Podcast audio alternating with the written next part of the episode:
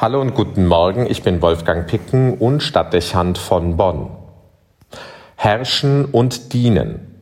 Das ist das Begriffspaar, das den heutigen Evangelientext beherrscht. Wir hören Jesus sagen, die Könige herrschen über ihre Völker und die Vollmacht über sie haben, lassen sich Wohltäter nennen. Bei euch aber soll es nicht so sein, sondern der Größte unter euch soll werden wie der Jüngste und der Führende soll werden wie der Dienende. Mit diesen Worten reagiert Jesus auf die Feststellung, dass die Jünger darüber streiten, wer unter ihnen der Größte sei. Und er fügt an, ihr habt in meinen Prüfungen bei mir ausgeharrt. Darum vermache ich euch das Reich, wie es mein Vater mir vermacht hat. Ihr sollt in meinem Reich an meinem Tisch essen und trinken, und ihr sollt auf Thronen sitzen und die zwölf Stämme Israels richten.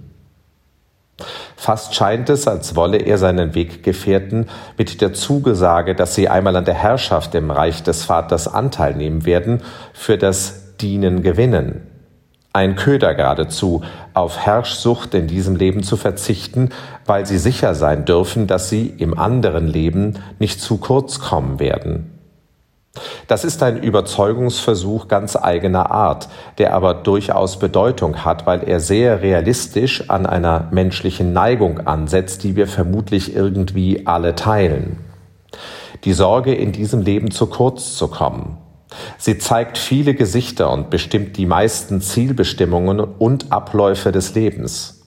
Unser Ehrgeiz ist davon bestimmt größer zu sein als andere, klüger, reicher, schlauer, angesehener, mächtiger. Wir wollen obenauf sein. Wenn man zu den Herrschenden gehört, hat man es geschafft. Wir sammeln und häufen an, mehr als wir zumeist für ein Leben brauchen können, weil wir fürchten, uns könne etwas entgehen oder noch schlimmer, wir könnten zu kurz kommen und in Abhängigkeiten geraten. Daraus entsteht in logischer Folge eine Konkurrenz mit dem Nächsten und dem unbekannten Fremden um ein Mehr an Bedeutung. Es bestimmt nicht unwesentlich den Alltag, ist Motivation für das Handeln und Ansporn für den Ehrgeiz.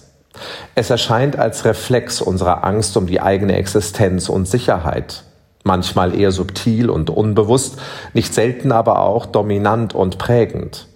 Dieses Grundmuster findet sich im Leben des Einzelnen und dem der großen Politik wieder. In vielfältiger Weise ist es Ausgangspunkt eines Kampfes um Macht, Vorherrschaft und Überlegenheit, der das Wesen des Menschen korrumpiert und das soziale Miteinander vergiftet. Selbst den Jüngern wird das zum Verhängnis. Obwohl sie Jesu Entwurf für eine andere Welt gehört haben und seinem Weg folgen, passiert es ihnen, dass dieses Muster durchschlägt und sie gefangen wirken im Wettstreit um Macht und Bedeutung. Wer ist der Größte unter ihnen? Ein Hinweis darauf, dass es zum Menschen gehört und in jedem Tag mit uns geht, auch in ihren und meinen.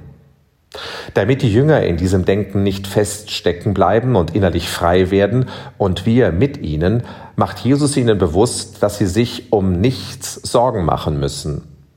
Die Jünger werden nicht zu kurz kommen, wenn sie dienen und sich von anderen Ideen, von den Idealen Jesu leiten lassen, weil sie die Fülle zu erwarten haben. Das ist eine Perspektive, die souverän machen will und Freiheit schenkt.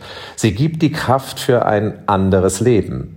Ich muss vielem nicht hinterherlaufen, was für die Welt und viele Bedeutung hat, weil ich sonst zu kurz kommen könnte. Ich kann mich um Bedeutsameres bemühen und dem anderen ohne Wettstreit begegnen, weil er nicht als Gegner und Konkurrent erscheint, sondern ich in ihm den Nächsten erkennen kann.